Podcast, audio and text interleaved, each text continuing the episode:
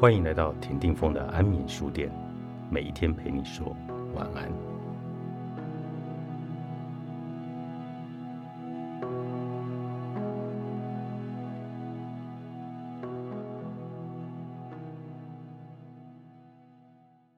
爱慕外界的虚荣，忽略了真正的自己。爱慕虚荣的人不会察觉到自己真正的欲望，这是因为，如果我们一昧的追求他人的认同，就会逐渐迷失在自己真正的感受、欲望和情绪，进而变得更加以他人为中心。这样的人不去做满足自己内心的事情，比方说客观的看待自己的外表，反而着重在别人的眼里，自己看起来是否好厉害。好漂亮，好风光，好了不起，活在自我陶醉的幻想之中。然后，对于所有的事情，这些人会产生一种“怎么样，我很厉害吧，很羡慕吧？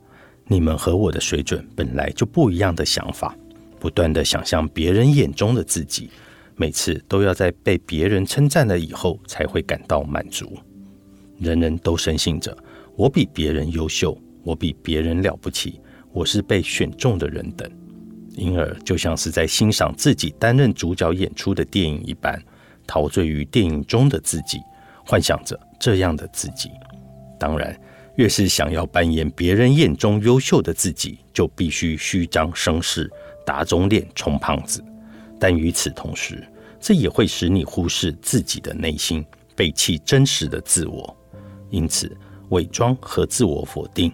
成了为了得到满足而虚张声势的代价，而自己也会不断被这种自相矛盾的不安、焦虑和恐惧所折磨。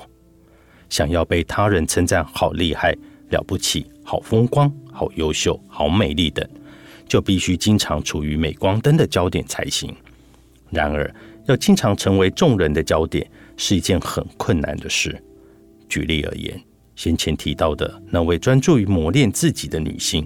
她从一开始就认为不可能凭借自身的力量获得比别人更好的东西。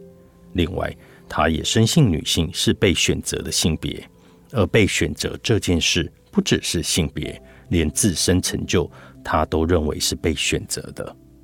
考试满分被称赞，通过入学考试取得资格，在各种比赛中获奖，生命中的各种事物他都想获得认可。但如果认定靠自己的能力无法获得，却仍然想成为所谓的胜利组，那么他就只能成为自己被成功人士选中。如果不那样做的话，他就会失去自信。因此，他选择优秀的人做丈夫。如果不能如愿以偿，她就会激励丈夫成为那样的人，变成严格的母亲，拼命的想把儿子和女儿培养成那样的人。她不是靠自己去努力，反而是拼命的鞭策他人，以达到自身的成就。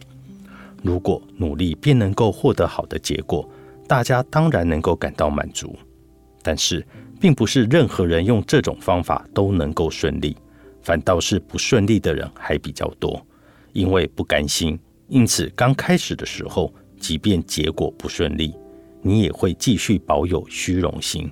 但是虚荣心就是因为凭借自身力量无法得到想要的结果，而导致自我评价偏低才会产生的。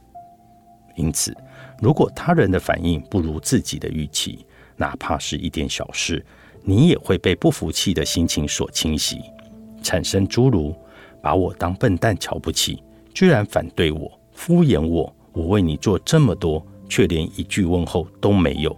真没有礼貌的想法，所以对于这样的人，你会感到生气，无法原谅对方，甚至有时候光靠自吹自擂无法平息怒气，你也许还会攻击弱小的对手，或是让自己身旁类似跟班的人故意去找他人的麻烦。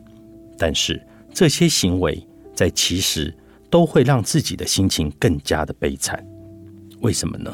因为不管你怎么样的欺负对方，一定都会在对方的身上看到过去自己悲惨的模样。